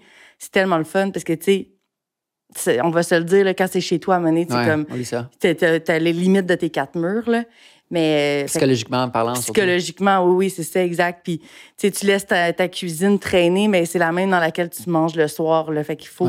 Versus si j'ai une super journée de création à mon bureau, puis à la fin de la journée, je suis comme, hey, fuck les shakers, ils vont rester sales, demain j'irai, tu sais. Fait que ça, ça va me permettre de, de, de je pense, d'être plus efficace. Puis c'est ce que je vais avoir besoin avec un bébé, là. Je pense que c'est d'avoir plus de temps et d'efficacité. Fait que je crois que je me suis bien enlignée, mais l'avenir nous le dira. Puis aussi d'avoir ta cuisine. Je suis allée euh, shoot pour, euh, au bureau de Ricardo la semaine dernière. Ouais. C'est juste de voir la cuisine, t'es comme, OK, tu sais, ça, ça, non, ça je sais, c'est comme. J'étais allée chez Ricardo avant Noël, puis j'étais comme, oh wow, un jour, ça va être moi, très bientôt. mais oui, c'est ça, exact. Puis t'as tes collaborateurs, puis si tu veux filmer rapido un TikTok ou, euh, tu sais, créer du petit contenu on the side, ben ça se fait parce que là, tu es installé pour ça, tu sais. Mm-hmm. Quel privilège là, dans la vie là, d'avoir de, ce type de bureau-là. Et que j'ai bien hâte de, d'en arriver là. Tu sais, là, pour l'instant, le bureau que j'ai acheté, il n'y a rien du tout. Il n'y a pas de cuisine, c'est des bacs avec mes choses dedans. Mais euh, tranquillement, dans la prochaine année, je vais m'installer pour que, pour que ça, ça me permette de passer au prochain niveau. Là, tu sais. Euh. Est-ce que tu as pris en considération d'avoir des employés? J'ai, je me suis posé souvent la question, mais je pense que j'aime beaucoup la façon de fonctionner, d'aller chercher des pigistes, d'aller chercher des professionnels dans ce que j'ai besoin, puis de d'avoir personne à gérer au quotidien. Tu sais, gérer des humains, c'est une job en soi. À vous, hein? c'est très difficile, c'est, c'est long, puis je, suis empathique, fait que tu, sais, tu veux que le, le bien aussi pour ces personnes-là. Fait que je pense que je vais rester encore un petit bout toute seule, mais avec l'appui euh, avec l'appui de créateurs. Mm-hmm. Puis, est-ce que Nasrine, c'est comme ta seule photographe ou tu fais aussi Non, je fais affaire aussi avec euh, Kevin Poisson, qui fait vraiment plus le style euh, studio. Fait Avec lui, c'est tout ce qui est euh, flash et décor. Et qu'on travaille ensemble, notamment, on a fait ensemble toutes les photos d'Amour liquide pour le site puis les médias sociaux. Fait que les deux, tu sais, Kevin m'avait approché tout bonnement un jour en me disant qu'il travaillait avec Léa Bégin de Beauties Puis il m'avait vu, connu par rapport à elle. Puis il m'a proposé ses services. Puis là, j'ai vu qu'est-ce qu'elle fait, qu'est-ce qu'il faisait. Je me suis dit, ah, ça pourrait fonctionner. Finalement, ça fait deux ans, trois ans qu'on travaille ensemble. Mhm. C'est vraiment les deux photographes. Puis selon le type de projet que j'ai, Ouais. je choisis un ou l'autre. Est-ce que toi, tu t'es toi-même développé des, des habiletés en photo? J'en avais plus avant, mais là, à force de travailler tout le temps avec eux, moi, je veux plus shooter parce que c'est pas, c'est pas à leur niveau. Ouais. Fait que je prends les petites affaires rapido, mais pour la photo, j'aime, j'aime mieux les photographes. Est-ce que tu as entendu parler du documentaire de Hugo Meunier qui est passé à Tout le monde en parle? Euh, il vient de sortir un alcool, euh, pas un alcool, il vient de sortir un documentaire sur la relation des Québécois avec l'alcool. J'oublie c'est quoi le nom, mais c'est comme un. ah non, j'en ai même pas entendu parler. C'est un jeu de mots avec l'alcool. Est-ce que vous savez, les gars? Ouais, mais sans nous, non, Mais, là, ça, ça, ça, ça m'interpelle quand C'est même. comme un, ouais, un jeu de mots avec l'alcool. Mais bref, euh, Hugo Meunier, il dit que, il est reconnu comme étant un sais, il aime bien vivre, puis, tu sais, Ouais. euh, dans les salons de livres, c'est- il, il boit, puis, euh, puis il remet en question Éduc Alcool, puis le nombre de consommations par semaine qu'il nous recommande. Puis Ouais, ouais. c'est une grande euh, réflexion. Ouais. Péter la ballonne. Péter la ballonne. OK. Je pense que c'est sur tout.tv. Ouais, péter la ballonne. Puis euh, c'est super intéressant, mais je trouve ça super pertinent aussi. Puis il explique, c'est quoi le financement tu sais, C'est pas nécessairement gouvernemental aussi. La SEQ, puis il fait des parallèles avec, en fait, la Scandinavie, comme qu'on fait tout dans la oui, vie. chaque fois. Mais tu sais, le fait, que la c'est- versus l'équivalent en Suède qui, euh, qui est adjacent au ministère de la Santé, Mhm. Puis mettons, leur slogan, c'est ne buvez pas, puis avec des heures de- de- d'opération beaucoup plus courtes qu'à la SAQ, ils, ils, ils expliquent que la SAQ, ça vient du euh, ministère des Finances du Québec. Mm. Fait que, Mhm. c'est des intérêts qui sont différents, puis je trouve ça Ouais. super euh, pertinent d'avoir une, réfle- une réflexion par rapport à ça, parce que moi, mettons, mes problèmes d'alcool, d'où pourquoi j'ai été voir un neurologue, c'est qu'à travers dans les bars, puis surtout dans la saison estivale, tu sais, c'est tellement fun, tu sais, il y a mural, il y a, il y a pique-nique électronique, Il y a tout, il y a, de tout tout le temps, puis tu sais, avec tes collègues des bars, si tu as une belle relation avec eux autres, tu moi, littéralement, je buvais le nombre de consommations recommandées par Éducalcool par semaine à chaque jour, Ouais. quasiment l'été, tu sais, fait que ça, ça vient d'impacter Sinon plus. sinon plus. fait que je voulais parler de comme surtout du point de vue de l'industrie. euh, c'est quoi l'état de l'alcool présentement au Québec? Est-ce que tu penses, parce que que tu l'as dit au début, que tu as vu une nette croissance entre les deux livres même? euh, Mhm. c'est tellement beau à voir. J'adore pouvoir aller dans une boutique, comme je vais temps à l'épicerie boutique 5 à 7 pour acheter mes alcools québécois. Mhm. Euh, je trouve ça palpitant, je trouve ça riche. Chaque fois que je vais en Gaspésie, je vais à Société Secrète. C'est le magasin au monde que je veux le plus acheter de trucs. Euh, fait est-ce, qu'on est dans un golden age de, de l'alcool? Ben ou- oui, parce que tu sais avant euh, avant l'arrivée des des premiers gins québécois, là, tu sais, on faisait du cidre au Québec, on faisait un peu de vin, mais tu sais, on n'avait pas de culture, euh, tu sais, le- gastronomique, oui, mais pas dans les alcools. Tandis que là, on est en train de développer justement un, un savoir-faire, tranquillement, pas vite, mais peut-être trop vite. C'est arrivé comme, il y a eu cinq gins, puis après ça, il y en a eu 250. Tu sais, Ouais. m- Même moi, à un moment donné, j'ai perdu le focus. Là, je les avais toutes, puis après ça, j'en ai un quart de qu'est-ce qui se fait. Ouais. Puis je pense que de- d'autant en sortir, à un moment donné, ça cannibalise un petit peu le marché. Puis là, c'est justement là-dessus qu'ils travaillent de bon ben faire un- une espèce de, de gestion de l'offre à la SAQ pour qu'il y, ait- il y ait plus de place pour les jeans qui vendent, moins de place pour les jeans qui vendent pas. Fait que Hmm. c'est pour ça que je te disais tantôt, si j'avais à faire un autre livre, j'attendrais un peu que ça, se- ça se calme. Parce que là, je crois qu'on est arrivé au sommet de la pyramide de tout ce qu'on pouvait sortir, puis de tout ce qu'il pourrait y avoir. Fait que maintenant, c'est plus de se poser des questions, ben qu'est-ce qu'on a de besoin aussi? Parce que les tablettes de la SAQ vont pas grossir. Là. Ouais. Les SAQ vont pas avoir une rallonge euh, pour mettre des produits québécois. Mhm. Mais qu'est-ce qu'ils font bien, c'est de- d'en offrir beaucoup, d'avoir fait de la place. tu sais. Mhm. On, si on écoute l'histoire de Pure Vodka, il n'a pas été accepté genre pendant deux, trois ans, la SAQ. Puis maintenant, il y a trop, de- il y a trop de produits. Fait que Il y a du chemin qui a été fait. Mais euh, tout ça de- pour se stabiliser, justement, pour que l'offre soit, ça soit une super belle offre, puis que les produits soient pertinents sur les tablettes. Fait que moi, c'est- je pense que dans les prochaines années, c'est un peu ça qui, qui va se passer. mettons comme la main libre, mettons, de, de, de- que le, le marché va s'autoréguler par lui-même. Il, il s'autorégulera pas par lui-même, euh, malheureusement, là, parce que justement, il y, en a comme trop. Fait que c'est. La SAQ, en collaboration avec les distillateurs, vont devoir trouver une façon de faire pour gérer cette offre-là. Mhm. Puis ça va faire mal à certains, c'est sûr. Mais en même temps, il y en a qui vont en bénéficier. Donc, ça va réguler un peu le marché. Tu sais, moi, je souhaite pas qu'il y ait personne qui ferme, puis je souhaite pas qu'il y ait personne qui fasse faillite. Ça, Ouais. c'est sûr et certain. Parce que quand tu pars en affaires comme ça, c'est que tu mets ton cœur, ton argent, tes REER, euh, tes rêves. Euh, mais faut pas non plus croire que que la nouveauté va toujours suffire à, un, à, un marché. À un marché. Tu sais, admettons, si chez toi, tu as déjà 15 jeans québécois, ben ça se peut que tu commences à te questionner là, à 16, 17, 18 jeans à 45 Tu vas te dire, bon, je vais finir ceux-là. Ouais. après, après, je vais en acheter d'autres. C'est pas comme du vin que tu finis ta bouteille en une soirée. Tu, la, tu les accumules, les, les, bouteilles de fort. Là. Ouais. Fait que on, a, on a une super belle offre, on a des super beaux produits, on a des produits qualitatifs qui sont à la hauteur de ce qui se fait ailleurs dans le monde. Mais là, c'est juste de, de se dire, bon, ben qu'est-ce qu'on a besoin, puis euh, comment on gère ça? Puis est-ce que tu vois, je sais pas si tu étais à Société Secrète récemment. En fait, je sais pas depuis combien de temps qu'ils ont ça, mais côté de leur caisse, ils ont une bouteille de Société Secrète, du moins un dessin, puis ils montrent quel pourcentage la bouteille mm-hmm. va, eux, va à la SOQ. Puis clairement, il y a des articles de journaux back-to-back sur les, la, frustration des initiateurs qui doivent donner une cote à la SOQ, mm-hmm. même pour les bouteilles qu'ils vendent à, leur, euh, à l'endroit qu'ils distillent. C'est ça le mot distille, à l'endroit qu'ils distillent. Euh, comment tu penses que ça, ça va se jouer dans, dans le portrait québécois? Comme, est-ce, qu'on est proche d'un changement? Est-ce que, est-ce que ça, ça peut sauver? Est-ce que ça, ça peut faire en sorte que tu as, plein de micro-distillateurs qui, justement, survivent? C'est, qu'est-ce qui est. Parce que dans le cas, dans, dans le cas de la Société secrète, par exemple, ils sont parfaitement situés pour vendre des produits. Ben oui. comme, ils sont à percer sur la route, comme, il va toujours avoir un public, fait qu'eux pourraient vivre que de la vente sur place, puis mhm. ça serait correct. Mais quelqu'un comme les subversifs qui étaient en plein cœur de Sorel, ils vont pas vivre de, de l'agrotourisme. Donc, c'est comme des combats que pas tout le monde va mener parce qu'il y en a qui ça les ça les interpelle même pas. Mais c'est certain que de dire que ta bouteille de gin qui a pas sorti de ta distillerie, tu y fais pas plus de profit parce que la SAQ ramasse exactement exactement le même nombre de sous dessus. Mais je comprends que ça que, ça rend les gens un peu fous là. Puis même au-delà de ça, non seulement tu fais la donnes autant d'argent, mais tu as payé ton employé pour la vente, tu as payé ton sac dans lequel tu as mis, tu as ton, ton service de caisse et tout.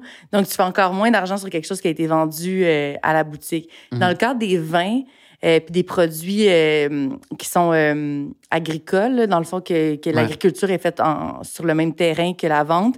C'est pas comme ça. Les cotes sont vraiment ah différentes. C'est un autre permis. Ah, de... ton C'est pas le même permis. C'est ça, exact. Fait que c'est pas le même c'est beaucoup plus avantageux pour ces gens-là. Mhm. Puis là, ils font beaucoup plus d'argent, ce qui fait juste vraiment plus de sens aussi.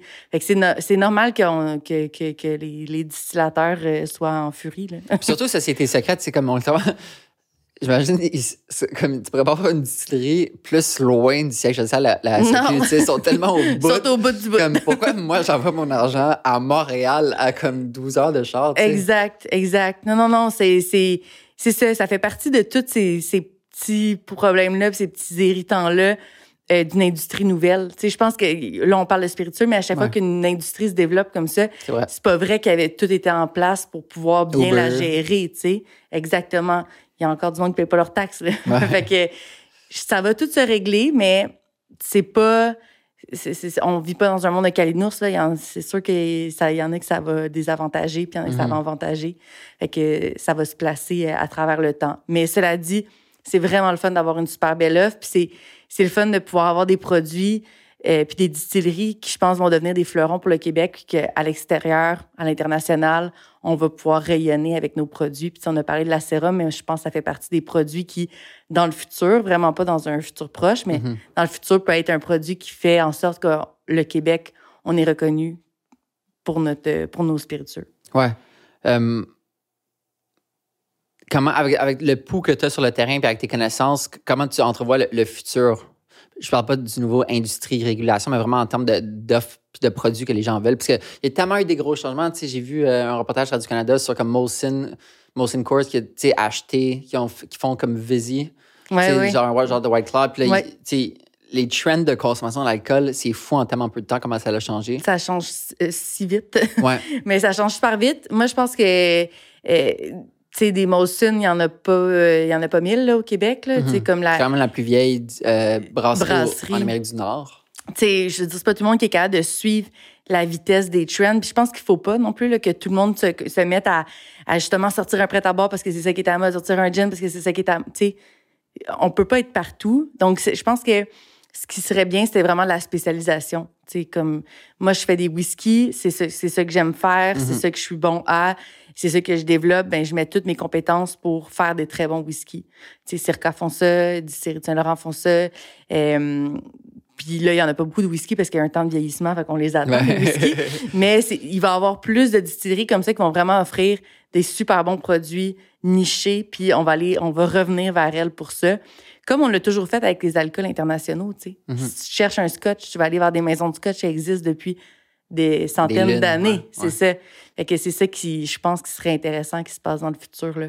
Puis est-ce que tu as vu, de par ton expérience, on dirait que les White Claw, on entendait qu'il y avait ça aux États-Unis. Ouais, C'est comme c'est c'est venu ici. ouais. Est-ce que tu trouves que les tendances euh, d'alcool ou de consommation d'alcool euh, ici sont influencées par d'autres marchés? Comme est-ce qu'on peut un peu prévoir où est-ce On qu'on s'en peut un peu prévoir, là, parce que c'est sûr que c'est tout le temps des courants un peu internationaux. Tu sais, le, le gin, ça venait beaucoup de, de, de l'Europe. Euh, le whisky, ça vient beaucoup des États-Unis et tout. Tu sais, les, les cocktails euh, comme Amour liquide à haute teneur en alcool, c'est aussi un courant qu'il y a aux États-Unis. Dans Fait des petites canettes aussi? Dans des petites canettes ou dans des petits formats. Mettons, euh, c'est quoi de un nom de produit? euh, Euh, Il y a une compagnie aux États-Unis, c'est Tip Top Cocktail. C'est fun comme nom. Tip Top Cocktail. Top. qui est dans des petites canettes aussi. Euh, Il y en a pas en Europe, quelques-uns euh, en Australie. Il y en a vraiment pas beaucoup, mais euh, sans que ce soit nécessairement dans des petits formats, dans différents formats de, d'alcool, des cocktails prêts à boire. À haute teneur en alcool, il va en avoir plus dans les prochaines années, c'est certain, parce que on le voit. Fait que je sais pas si nous, au Québec, on a assez de pouvoir pour euh, développer une tendance de marché. La sérum. On va se croiser les doigts. sérum. On va se croiser les doigts. Euh, les sites de glace. Ouais. mais on, je sais pas si on a la, la force de développer, mais c'est sûr qu'on consomme pas comme ailleurs au Canada. Donc, euh, on a notre propre style de, de consommation. Mhm. Euh, mais je sais pas si quelque chose va se développer d'ici, là. Je sais pas. Peut-être. By the way, euh, je, je disais cette anecdote. En fait, je disais l'anecdote de manière différente jusqu'à temps que je lise euh, un des derniers chapitres de Sleeve C, Boire le Québec. Euh, je suis allé dans des SOQ de région euh, une couple de fois dans les deux derniers mois, puis je rentre, puis comme je je suis vraiment pas connaisseur en alcool, même si je reste dans un bar, je suis juste entouré d'amis qui sont tellement des connaisseurs que je me sens tout le temps un débutant. OK, ouais, je que comprends. je, je veux jamais dire mon opinion. Tu sais, euh, je les laisse guider euh, les liquides dans une soirée, mais aussi qu'est-ce qu'on boit, blablabla. Puis euh, des fois, tu sais, j'essaie d'amener des bouteilles intéressantes. Fait que je me suis retrouvé dans des SOQ de région, puis je suis allé voir les commis, puis je suis comme, t'aurais-tu comme une bouteille funky? Puis à chaque fois, c'est comme, quoi? Je Funky. suis comme, ah, funky, quelque chose de fun. C'est comme, c'est quoi fun? C'est comme un cépage? C'est quoi? Puis là, t'expliques justement dans- à la fin du livre que funky, on parle beaucoup des cidres. C'est un mot polarisant, Ça- funky, oui. Fait que veux-tu expliquer comme d'où vient, pas d'où vient funky, mais pourquoi qu'on sert de funky, puis l'apparition aussi des cidres qui est tellement cool? Mais, euh, tu sais, moi, ton funky, là, on avait utilisé, on utilisait ça dans le vin au début du, de la consommation de vin nature, là, pas au Mm. début du vin nature, mais quand on a commencé à en boire plus, tu on voulait dire quelque chose d'effervescent, quelque chose d'acide, quelque chose de, de moins classique, en fait. Fait qu'on Mhm. utilise le mot funky. Puis là, dans les cides, ça s'est beaucoup aussi transposé. là. Le mot funky fait souvent référence aux cides artisanaux, donc les cides, tu sais, qui ont euh, pas de sucre ajouté, des, sucres- des cidres plus fermiers, faits de, ma- de manière traditionnelle. Et que le, le funky veut tellement dire beaucoup de choses que quand les gens, quand, quand un sommelier va recevoir le mot funky, il se dit, mais, mais, mais qu'est-ce que tu veux? Mhm. Funky, c'est rien dans le fond. Là.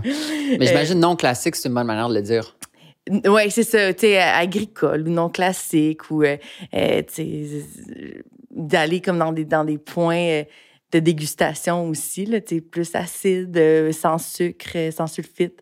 Mais, euh, ouais, funky, euh, ben, tu sais, on l'utilise encore, puis il faut pas snobber les mots aussi, là. Les Ouais. gens, comme tu dis, tu veux juste apporter une bonne bouteille de vin, puis le mot que tu utilises, c'est funky, là, que la, que Ouais. la personne t'aide.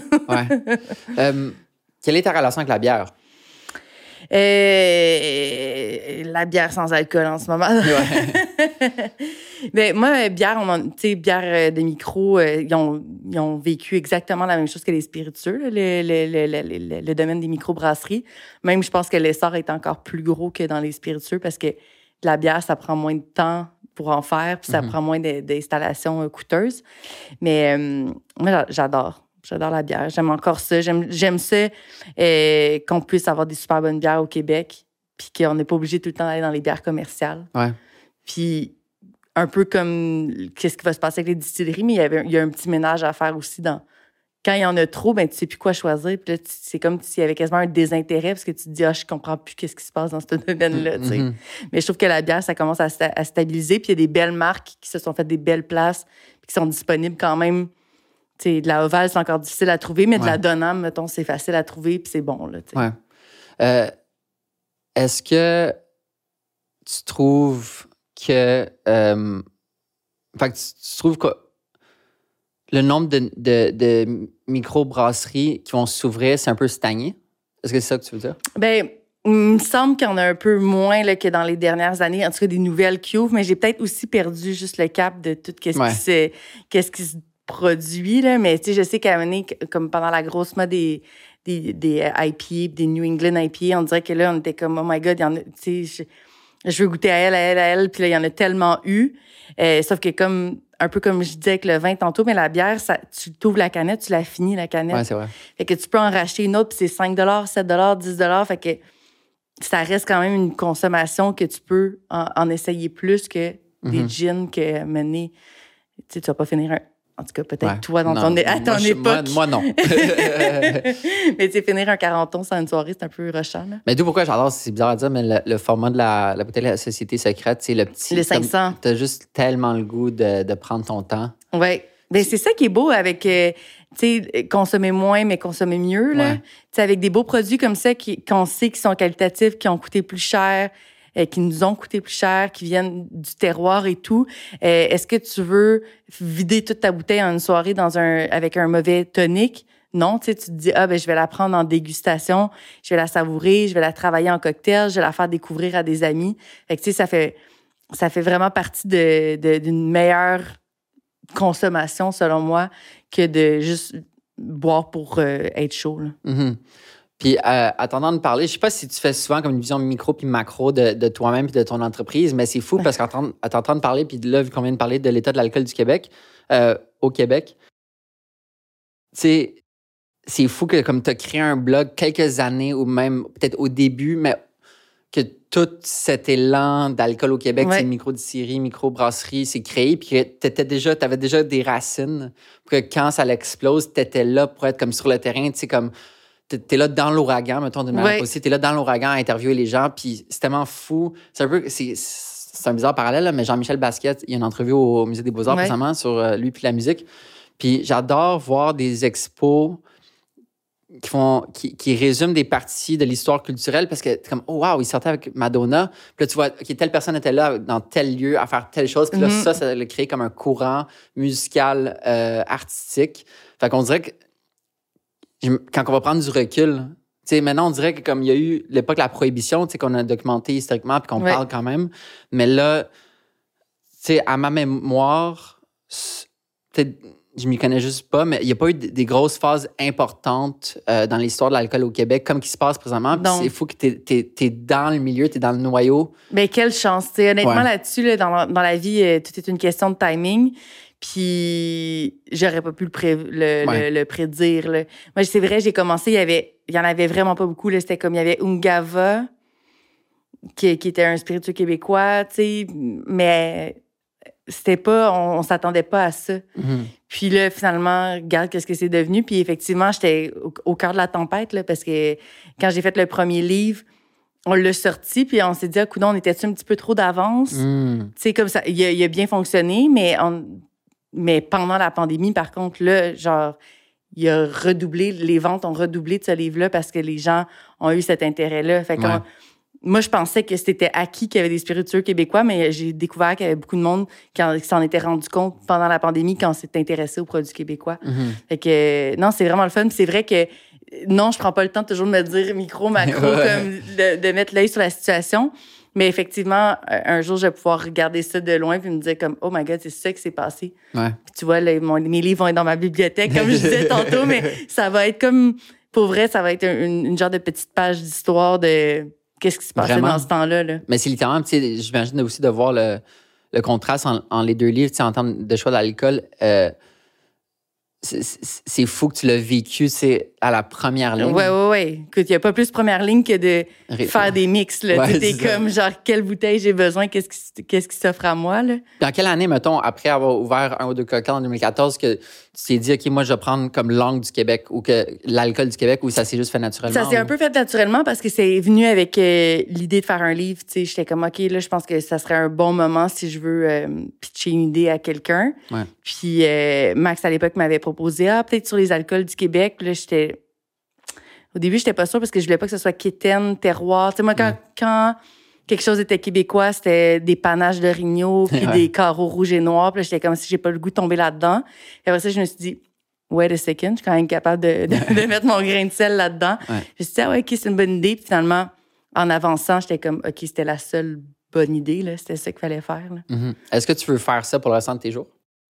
Euh, pour le moment, je te dirais oui, mais avec l'évolution naturelle euh, que ça prend. Mhm. Euh, parce que, tu sais, depuis le début, ça a toujours évolué. Fait que je me dis, ça n'arrêtera pas d'évoluer. Puis moi, à travers ça, ben, je vais prendre la place que, que j'ai envie de prendre. Mais ouais, si je peux, si je peux créer jusqu'à la fin des- de mes, de mes vieux jours, je vais être bien contente. Puis où est-ce que tu veux aller côté comme euh, entrepreneurial? Écoute, c'est comme une question que je me pose pas souvent dans l'entrepreneuriat. C'est juste le faire? Je fais juste, je fais plus le faire. Puis de, j'y vais plus par qu'est-ce que j'ai envie de faire, comment je peux y arriver, Mhm. prochain projet. Il y a toujours un projet dans ma tête qui va, qui va créer la suite. Donc, euh, Mettons, ça serait quoi comme un gros rêve? ben, je pense le passer là, à la télé, ça serait le fun. Un projet plus stable. Oui, euh, peut-être dans l'idée de ici comme part ailleurs ou je sais pas trop encore quoi, euh, mais de- d'amener ça un petit peu plus loin parce que il y a encore beaucoup de monde qui écoute la télé. Je, je- comme j'ai dit, Ouais. un enfant du web, Ouais. mais il y a encore un beau public qui, qui écoute la télé euh, que j'aimerais euh, que, j'aimerais qu'il me découvre, Ouais. que j'aimerais rencontrer. Donc euh, ça, ça serait le fun dans, dans un futur proche. C'est fun un milieu aussi qui a, qui a- qui a les moyens. C'est ça. Il y a encore beaucoup d'argent en télé. Puis ça serait le fun de- d'en profiter. Vraiment. Est-ce que tu trouves ça difficile? Parce que là, le- les congés parentaux changent, évoluent. C'est Mhm. constant à évoluer. Euh, travailleurs autonomes, la réalité des travailleurs et travailleuses autonomes, ça, ça, ça évolue aussi beaucoup. Juste le chômage en pandémie, tu sais, le fait que la PCU soit donnée à des, à des travailleurs autonomes, des, des artistes, tu sais, c'est quand même innovateur. Mais pas innovateur, c'est pas le bon mot, mais tu sais, c'est Ben, nouveau, c'est un oui, renouveau, Ouais. un changement de structure dans, dans des, des structures gouvernementales institutionnelles qui sont très 9 à 5, qui prennent juste en considération les 9 à 5. oui, c'est ça. Que ce soit les hypothèques qui peuvent être plus difficiles ou etc. Euh, comment tu vis une grossesse étant comme travailleuse autonome? M- j'ai la chance de pas être une vraie travailleuse autonome parce que comme un ou deux cocktails, c'est une compagnie euh, Inc. Ouais, OK. Je suis l'employé de ma compagnie. OK, ouais. Alors, ça n'a pas été difficile de pouvoir euh, manager tout ça. Comment, comment ça se passe à ce niveau-là quand tu es incorporé? Parce que moi, mettons, je viens de m'incorporer il y a deux mois. Est-ce que tu te verses un salaire ou tu te payes en dividende? Euh, je suis pas encore rendu là. c'est trop nouveau. Mais si tu te verses un salaire, euh, tu es un employé, donc tu as, accès aux mêmes euh, avantages qu'un employé ailleurs. Fait que dans le fond, ils prennent, euh, dans le cas d'un congé parental, ils vont prendre le, le, euh, le pourcentage sur ton salaire que Ouais. tu t'es donné dans les 32 dernières semaines. Puis le gouvernement aide à ces paiements-là ou c'est juste l'entreprise qui doit assumer? Non, c'est pas l'entreprise qui assume. OK, en OK. fait. Ouais, c'est ça la beauté des choses. Oh, wow. C'est que là, je m'enlève un salaire. oh, wow, c'est cool ça. Oui, oui, oui. Fait que c'est ça. C'est un avantage d'être incorporé. Là, mais après Ouais. ça, il y a un certain niveau que ça vaut pas la peine de t'incorporer, puis tu arrives à un certain tournant dans ta vie où que ça vaut la peine de t'incorporer. Ouais. Moi, c'est dans le cadre de- du Fonds Bell. J'avais un pas le choix parce qu'ils font pas de prêt à des gens personnels. Ah ouais? Non, c'est vraiment des entreprises à entreprises. Fait que je, je me suis incorporée à ce moment-là. Mais ça a été, je pense, bénéfique aussi pour structurer mes, mes prochains projets. Puis là, tu vois l'achat de, de, de- du condo commercial, ben, ça m'aurait pris un Inc aussi et tout. Donc, euh, tu sais, puis là, maintenant, il y a Amour liquide. Fait en bref, Ouais. à un il faut se protéger, il faut faire des bons choix aussi. Il faut pas être juste des créateurs. Ouais. Tu sais, comme c'est quand on est des, quand on est créatif dans la vie, souvent on laisse tomber des facettes qui sont super importantes, qui nous protègent dans le futur ou qui, qui nous aident à nous établir. Ouais. Mais il faut, faut faire cette job-là plate. de- Personnellement, c'est une conférence de Guy Liberté que j'ai vu, Guy La Liberté, pardon, que j'ai vu à C2 Montréal, euh, qui avait dit, tu tout art, même si c'est de l'art, c'est 50% business, 50% créativité. Ben oui. Puis la journée que j'ai, je suis comme, wow, OK, Je suis clairement pas à 50-50. tu sais. Euh, non, c'est dur d'être à 50-50, là. euh, Mais oui, c'est vrai. C'est vrai. Puis, c'est important de savoir. Ben, c'est ça. Puis, de- puis si on est vraiment pas bon là-dedans, là, parce que moi, je suis, une- je suis quand même une créative rationnelle, là, fait que je suis capable de, de me remettre à l'ordre. Mais si on, on sait qu'on a un penchant vraiment pour le créatif, artiste, ben, de bien s'entourer d'une personne qui est capable de nous, euh, de nous ramener sur le droit ouais. chemin, puis de, de faire attention. Euh, je crois que c'est la meilleure façon de, de, de bénéficier, puis de, d'en vivre, là. Parce que Mhm. sinon, on t'en vit pas, là, de ton art, là. Ouais. Puis mettons dividende, euh, côté congé de maternité. Euh, ben, là, c'est ça que je, je ne sais même pas comment il fonctionne. Mais comme tu n'as pas de salaire, je, euh, Ouais, je, je- serais curieuse de voir. Je crois que c'est un des avantages. Qu'est-ce que tu penses? OK, c'est une grosse question, c'est- Qu'est-ce que tu penses que sociétalement, on peut faire de mieux euh, pour euh, permettre que plus de femmes soient dans l'entrepreneuriat, surtout d'un point de vue euh, de- dans le monde médiatique, euh, culturel? Hum. Comment qu'on peut faciliter la, la prochaine génération à venir puis avoir du fun? Euh, je pense que c'est dans le empowerment assez jeune. Parce que maintenant, là, moi, je vois pas, euh, juste à, à l'âge que j'ai, j'ai 30 ans, puis je me, je me suis jamais sentie défavorisée par rapport à un, un homme. Là. Je Mhm. pense pas que j'ai j'ai pas eu de chance que quelqu'un a pas eu, mais je pense que c'est dans le guts puis la confiance en soi. Euh, puis dans le... Les femmes, on a beaucoup euh, la crainte de pas faire les choses parfa- parfaitement ou d'attendre d'être parfaite avant d'agir. Euh, ce que les hommes ont un peu moins. Là. Je pense que les hommes sont un peu plus dans une mentalité je vais le faire, puis quand je vais être arrivé là, je vais m'arranger pour que ça Ouais. fonctionne. Euh, mais ça, je crois que ça vient de, de quand même des messages qui sont très, très loin, peut-être jusqu'à l'éducation euh, petite enfance, là, mais je Ouais. je suis pas spécialiste. Mais je pense de, de, de, de laisser entendre aux femmes que tout est possible, puis que qu'il n'y a pas de, de limite. On- ça va faciliter les choses. Ouais, c'est ça. J'avais eu des conversations avec mon ex qui était réalisatrice. Puis, tu sais, si tu es une jeune fille au primaire, tu sais pas que c'est possible d'être réalisatrice, comment tu peux le savoir? Tu sais, dans le sens où juste le fait de savoir, c'est un peu. Tu sais, hier, j'en parlais avec Jean-Michel Blais qui est venu au podcast que, euh, euh, la manière que tu vois la vie est influencée par ta langue, Mhm.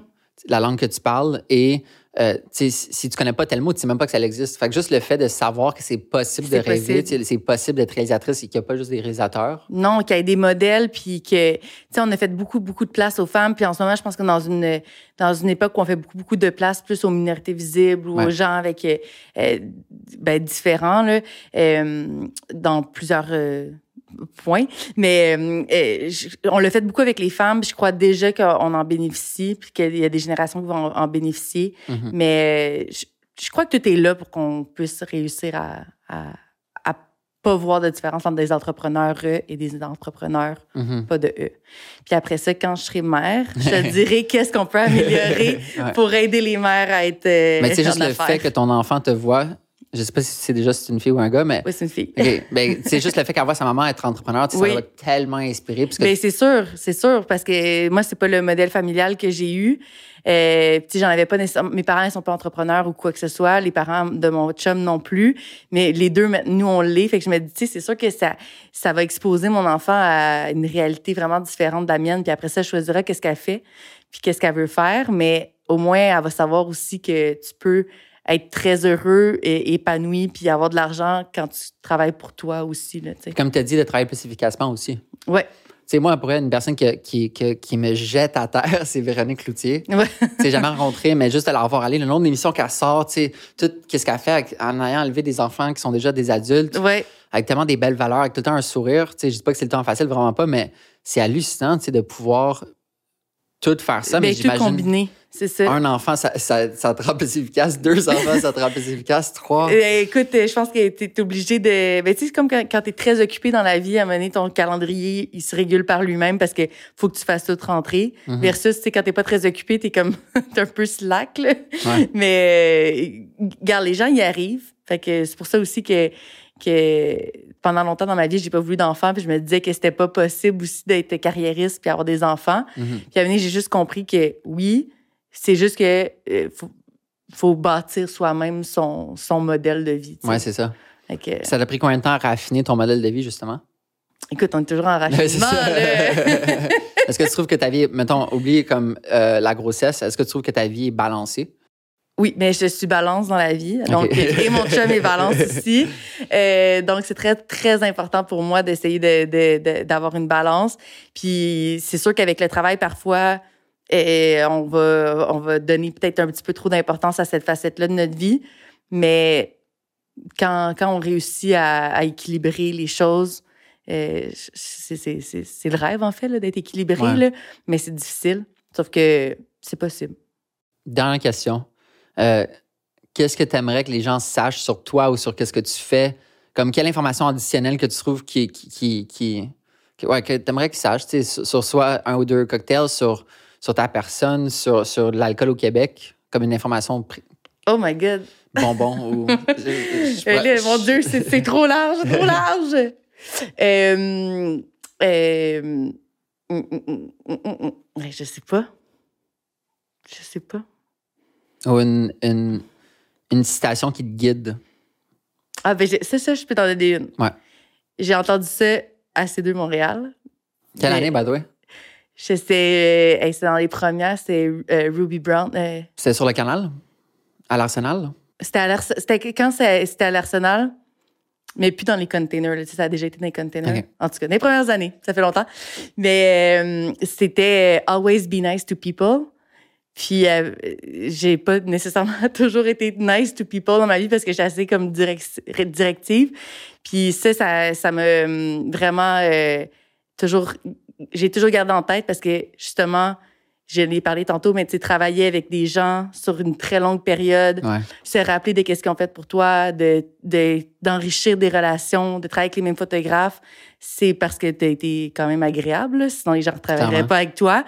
Puis euh, c'est ce qui t'amène le plus loin c'est ce qui t'amène le plus loin dans ta, dans ta vie d'avoir des bonnes relations fait que mm-hmm. d'être gentil avec les gens puis de euh, de pas de pas se prendre pour quelqu'un d'autre là c'est c'est fun de voir aussi le mouvement de bienveillance sur les plateaux. Ça fait tellement du bien ben que, le gentil est maintenant cool. Les égaux soient comme... Euh, Rester dans les années 90 Oui, c'est ça. honnêtement, là, comme je sais pas là, je sais pas pourquoi tu que les égaux ont réussi à avoir autant de place dans la vie c'est tellement désagréable.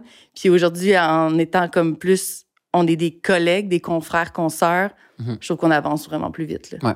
Rose, merci tellement d'être venue pour elle. merci de l'invitation. C'est vraiment cool que ce que tu fais. C'est, vraiment impressionnant, c'est inspirant. J'espère que ça va inspirer les générations à venir. Puis j'ai hâte de voir euh, où est-ce que tu vas aller. Puis j'espère que tu vas accomplir tes rêves. Ah, j'espère aussi. Puis euh, on attend le troisième livre. Avec un peu de temps, on va laisser le temps de mijoter, mais voilà. Merci full. Merci.